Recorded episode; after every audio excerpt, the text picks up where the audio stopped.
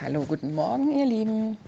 Ich hoffe, ihr hattet alle ein wunderschönes Wochenende und startet jetzt erholt und gestärkt in die Woche.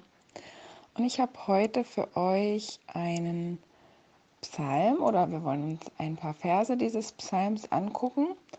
Und zwar ist das so, dass heute Morgen im äh, Morgengebet, ähm, das wird äh, Marif genannt, hat jeder oder haben alle Juden, die das beten, dieses Morgengebet gebetet. Äh, heute ist der zweite Tag nach Schabbat, an welchem die Leviten im Tempel rezitieren. Und dann kommt ein Psalm. Also jeder, jedem Tag der Woche war ein Psalm zugeordnet, den die Leviten im Tempel dann gesungen haben. Dann gibt es noch eine ganz interessante Geschichte, die vielleicht gerade zu dieser Zeit von Interesse ist. Und zwar hatten die Israeliten ähm, in Jerusalem ja eine, eine heilige Stätte, eine Wallfahrtsstätte. Und diese war zu verschiedenen Zeiten des Jahres zu besuchen. Gott hatte das so angeordnet, dass es drei Wallfahrtsfeste gibt.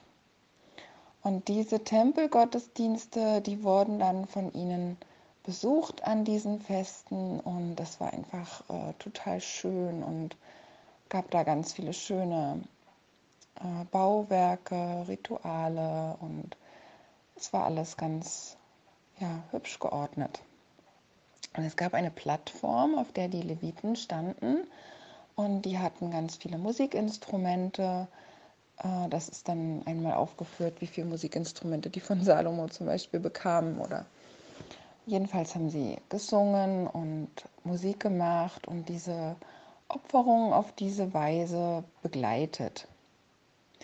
Und natürlich ist eins dieser Wallfahrtsfeste auch ähm, Pessach, beziehungsweise das Fest der ungesäuerten Brote, was wir jetzt haben. Und Josephus, äh, eine außerbiblische Quelle, ein Historiker, schreibt uns ja, dass zu dieser Zeit ungefähr zwei Millionen Menschen in Jerusalem sich befanden. Und ich hatte euch schon mal erklärt, dass es für Jerusalem ein bestimmtes Stadtrecht gab, weil das war für die Stadt ungefähr 600.000 Einwohner hatte die normalerweise und an den Festen wuchs das einfach so stark an, dass das natürlich geregelt sein musste, was in dieser Stadt erlaubt ist und was nicht. Und ich hatte euch, glaube ich, schon mal in einem vorhergehenden Podcast erzählt, dass es verboten war, äh, Gärten anzulegen oder auch äh, Hühner zu halten zum Beispiel. Das war ganz explizit verboten. Und ähm, nun haben wir diese Geschichte, vielleicht klingelt es bei einigen jetzt schon von, äh, es steht zum Beispiel im Lukas 22, dass Petrus Jeschua verriet. Er war im Hof des hohen Priesters und leugnete dreimal, dass er ihn kennt, dass er mit ihm zusammen war, dass er mit ihm etwas zu tun hat. Und dann steht dort, und alsbald krähte der Hahn. Und Jeschua hatte ihm ja vorher gesagt, Petrus, bevor der Hahn kräht, wirst du mich dreimal verleugnet haben. Und Petrus hatte eben gesagt, äh, also wenn alle dich verlassen, also ich ganz gewiss nicht. Und nun geschah das also genau so. Hühnerhaltung war aber verboten. Es gab also gar keinen Hahn, gar keine Hühner. Was ist damit gemeint? Und das ist wieder so eine Stelle, wo wir beachten müssen, äh, die, die Kultur, diese, mh, mm, ja, diese, diese Sache, worauf unsere Bibel basiert. Das waren ähm, Juden, die die Bibel geschrieben haben. Es waren Juden, für die die Bibel geschrieben wurde. Und natürlich auch teilweise das Neue Testament. Und deswegen müssen wir diesen Hintergrund betrachten. Petrus hat Jeschua dreimal verleugnet. Und der Hahn krähte, für Krähen steht das Wort Phoneo. Und Phoneo bedeutet auch rufen. Es bedeutet jemanden von einem Ort, von einem anderen Ort zu einem rufen. Wenn ich also sage, du komm hierher. Und dieses, dieses Wort ist also kein Wort, was speziell jetzt für einen Tierlaut oder speziell im Deutschen gibt es ja das Wort Krähen und jeder weiß, Das ist ein, ein Krähen, ein Krächzen von einem Vogel. Aber das drückt dieses Wort Phoneo nicht aus. Und äh, damit ist auch kein Vogel, kein Hahn, kein nichts gemeint. Es war ein, ein Diener des Tempels, der wurde der Hahn genannt. Und diese, diese Funktion oder diesen, diesen Tempeldiener gibt es auch heute noch in den Synagogen zum Beispiel. Und der hatte dort im Tempel aber einen wichtigen Dienst, weshalb er auch der Hahn genannt wurde und mit einem Hahn verglichen wurde. Er rief nämlich ebenfalls dreimal drei verschiedene Sachen. Er rief Priester zu den Opfern, ne, erinnert euch, von einem Ort zu einem hin. Also er rief Priester, kommt hierher zu den Opfern. Leviten, kommt auf die Plattform. Israeliten, kommt zum Gottesdienst. Und das war diese Funktion, die er hatte, wie ein Hahn praktisch zu rufen, äh, aufzuwecken sozusagen und zu diesen Gottesdiensten zu rufen. Es wurde ja das Morgenopfer dann dargebracht und da sollten die also alle frühzeitig erscheinen, um sich äh, bereit zu machen, um dann pünktlich da zu sein. Und für Petrus war nicht das Problem, oft wird ja gesagt, ja, Jesus hat ihm das gesagt und jetzt ist das eingetreten und dann war der Petrus so traurig. Das war nicht Petrus sein Problem. Petrus sein Problem war, dass er seinen ganzen Glauben verraten hat, dass er sein sein ganzes Volk verraten hat, dass er gegen Gottes Gebote verstoßen hat. Er hat ja ein Gelübde gesprochen sozusagen, was er nicht erfüllt hat.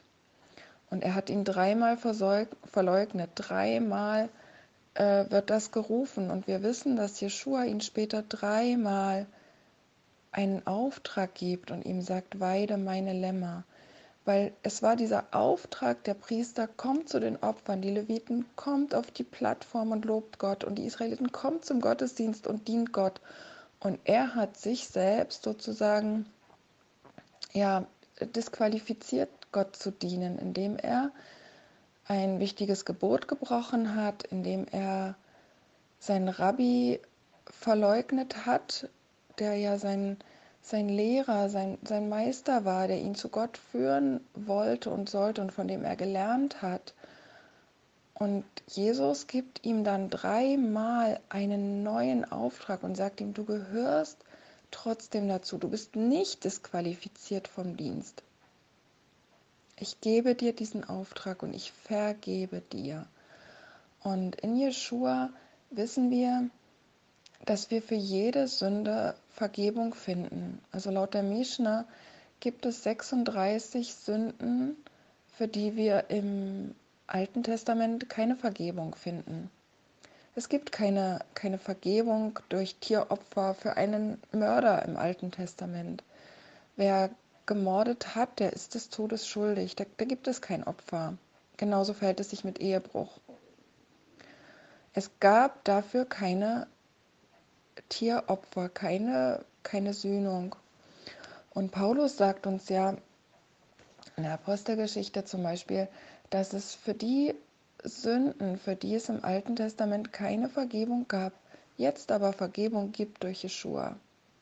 Und genauso war das ähnlich mit, mit Gelübden, die man abgelegt hat. Das war eine, eine wichtige und eine ernste Sache. Und in Jeshua finden wir für alles Vergebung. Es kann sogar einem Mörder vergeben werden. Das ist das Evangelium und das ist die Botschaft. So, das war jetzt eine lange Vorrede. Kommen wir zu Psalm 48. Also Psalm 48 wurde montags von den äh, Leviten gesungen auf der Plattform und ganz toll begleitet mit Instrumenten. Und ich, ich möchte euch ein paar Verse mal, mal rausnehmen da steht nämlich in Vers 10, Gott, wir gedenken deiner Güte in deinem Tempel. Und dann steht in Vers 13, zieht um Zion herum, umschreitet es, zählt seine Türme, habt gut Acht auf seine Mauern, durchwandert seine Paläste, dass ihr den Nachkommen davon erzählt. Wahrlich, das ist Gott, unser Gott, für immer und ewig. Er ist's, der uns führet. Das ist ein mega interessanter Psalm. Also hier steht Gott, wir gedenken deiner Güte in deinem Tempel. Dieses Wort, was da steht, wird zum Beispiel auch benutzt im Hohen Lied, wenn jemand sagt zu seiner Geliebten, ich vergleiche dich mit den äh, Pferden vor Pharaos Streitwagen. Also die scheint recht tüchtig äh, und vielleicht recht feurig gewesen zu sein. Und äh, wir vergleichen, also man kann hier also auch sagen, wir vergleichen deine Güte in einem Tempel. Also mit dem, was, was wir dort sehen, haben wir einen, einen Vergleich, wie deine Güte ist. Und wir hatten es ja schon beim letzten Mal betrachtet, dass es eine enorme Kraft der Symbolik gibt in der Bibel. Und darum steht hier auch, zieht um Zion herum, umschreitet es, zählt seine Türme, habt gut Acht auf seine Mauern, durchwandert seine Paläste. Wahrlich, das ist Gott, unser Gott für immer und ewig. Also es ist ein, ein Vergleich zu Gott. Und ich hatte euch ja schon erzählt, dass es 613 Geh- und Verbote gibt im Alten Testament, die Gott gegeben hat. Und diese Geh- und Verbote waren für Israel ein, ein ganz enormes Bild. Und zwar hat ja Mose von Gott Instruktionen bekommen auf dem Sinai. Gott hat ihm die Sachen erklärt. Und es gibt die Idee, dass diese Geh- und Verbote sind ja aufgeteilt in 365 Verbote, 248 Gebote. Und man sagt, das eine ist die Anzahl der Gelenke und Sehnen des Menschen und das andere die Anzahl der Knochen. Und je nachdem, zu welchem Zeitpunkt man guckt, ja, ein Baby hat noch viel, viel mehr Knochen, die wachsen dann teilweise zusammen, ne? äh, kann das also auch diese Zahl widerspiegeln. Und das war für die Israeliten das Gerüst eines Körpers. Und wir haben in der Stiftshütte zum Beispiel auch genau 613 Gegenstände. Wenn man alle Riegel, alle Bretter, den Leuchter, die Altäre, die Klammern, die Teppiche, alles zusammenzählt, sind es genau 613 Gegenstände, die uns Gottes Kraft, seine Macht symbolisieren, die uns zeigen, wie er ist. Und Jesus sagt ja mehrfach, zum Beispiel auch zu den Emmaus-Jüngern, äh, er legt ihnen aus, was im Mose von ihm geredet war. Und da finden wir enorm viel in diesen Sachen. Also, Sie sehen, in den Geboten haben wir das Gerüst eines Körpers und wir arbeiten zusammen an diesem Körper, indem wir, ähm, ja, jeder von uns hat unterschiedliche Gebote. Es gibt Gebote für hohe Priester, für den König, für Männer, für Frauen, für Leviten. Also jeder ist ist ein Teil dieses Körpers. Und daher kommt die Idee, die Paulus dann sagt, die ist nicht neu, dass wir alle im Messias ein Leib sind. Weil Jesus sagt ja, dass er den, den Tempel in drei Tagen abbrechen wird und wieder aufbauen wird. Und die Jünger sagen, sie erkannten dann, dass er vom Tempel seines Leibes sprach. Wieso? Woher kommt diese Verbindung, die kommt daher, dass sie sagen, habt Acht auf die Mauern. Das ist Gott, das ist ein Bild für Gott, wie er ist, wie er wirkt, wie er ähm, vergibt, ja, ganz besonders. Und eine interessante Stelle gibt es bei Hesekiel. Hesekiel sieht in die Zukunft, er sieht, wenn die Herrlichkeit Gottes zurückkommt. Und dann sagt er, wie die Israeliten ihn entweiht haben unter den Nationen, seinen Namen entweiht haben durch Götzendienst. Und er sagt hier interessanterweise, durch die Leichen ihrer Könige. Sie haben ihre Schwelle an meine Schwelle, ihre Pfosten neben meine Pfosten gesetzt und haben meinen heiligen Namen entweiht durch die Gräuel, die sie taten. Nun aber sollen sie ihren Götzendienst und die Leichen ihrer Könige weit von mir wegtun, und ich will für immer unter ihnen wohnen und du, Menschenkind, beschreibe dem Haus Israel den Tempel, sein Aussehen und seinen Plan, damit sie sich schämen ihrer Missetaten. Und wenn sie sich all dessen schämen, was sie getan haben, so zeige ihnen Plan und Gestalt des Tempels und seine Ausgänge und Eingänge und seinen ganzen Plan und alle seine Ordnung und alle seine Gesetze, schreibe sie vor ihren Augen auf und so weiter. Also die Symbolik des Tempels, die Ezekiel zeigen soll, soll bewirken, dass sie sich schämen. Sie werden in dieser Symbolik ganz viel sehen, was sie beschämen wird, was ihnen etwas zeigen wird. Und wir sehen ja jetzt zum Beispiel diese Kirchen, wenn ich hier zum Beispiel in den Magdeburger Dom gehe, da sind so viele Leute beerdigt, so viele Grabplatten. Und Gott möchte das nicht. In Gottes Haus soll niemals so etwas sein. Das ist verboten. Und er steht hier also auch, dass er das in der Zukunft nicht grandios finden wird, sondern dass er sagt, sie haben meinen heiligen Namen entweiht dadurch. Das ist eben falsche Symbolik, zum Beispiel auch die, die Bäume, ja, in Gottes äh, Altarnähe sollte niemals ein immergrüner Baum stehen. Es war streng verboten und äh, ist auch immer noch verboten, genauso wie eben diese Gräber. Und diese, dieser ganze Tempelkomplex spricht eine wichtige Sprache. Und Jeshua ist am Kreuz gestorben und dann wurde er mit einem Speer in die Seite äh, gestochen und es kam Blut und Wasser heraus. Warum wird uns das aufgeschrieben? Warum? Warum ist wichtig, was da rauskam? Ihr Lieben, zu der Zeit, wo Jeshua am Kreuz hing, wurden die letzten Passalämmer geopfert. Eigentlich sollte ja einen Tag vorher Passa gefeiert werden, aber bei so vielen Menschen ist es einfach nicht möglich. Die Priester arbeiteten im Akkord, schlachteten diese Schafe und die Menschen bereiteten sie zu, aber es war nicht möglich, das auf einen solchen Zeitpunkt äh, zu beschränken. Und deswegen dauerte das also zwei Tage und deswegen ist auch der Grund, warum heute eben Pessach nicht vom 14., sondern vom 15. angefeiert wird äh, bei den äh, Juden, weil Jeshua hing am Kreuz. Die letzten Lämmer wurden geschlachtet.